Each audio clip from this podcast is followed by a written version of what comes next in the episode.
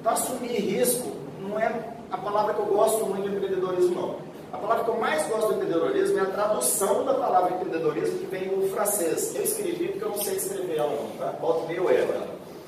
Escrevi do francês. Empreendedor, em francês, significa empreiteiro. Se a gente traz para o português, para o brasileiro, quem que é o empreiteiro? É um cara que assume risco? É. É um cara que vai fazer o serviço? É. Mas se você for parar para pensar, vai na. Esquece dicionário, esquece tudo. O que é o empreiteiro da obra? É o cara que assume a responsabilidade da obra ficar pronta.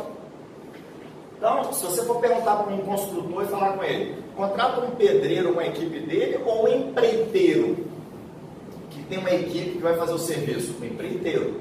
Você vai pagar por hora ou por empreitada?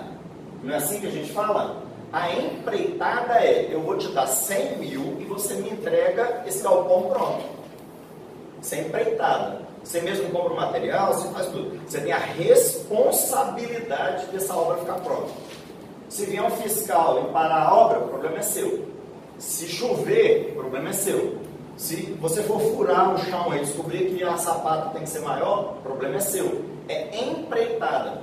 Então, a forma mais gostosa para mim de enxergar empreendedor é uma pessoa que assume que vai fazer.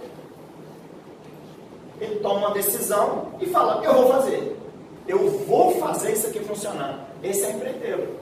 E é esse cara que dá certo no negócio. Então, para mim, a, a empreendedor é aquela pessoa que assume: vou fazer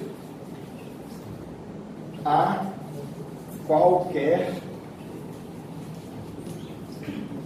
custo.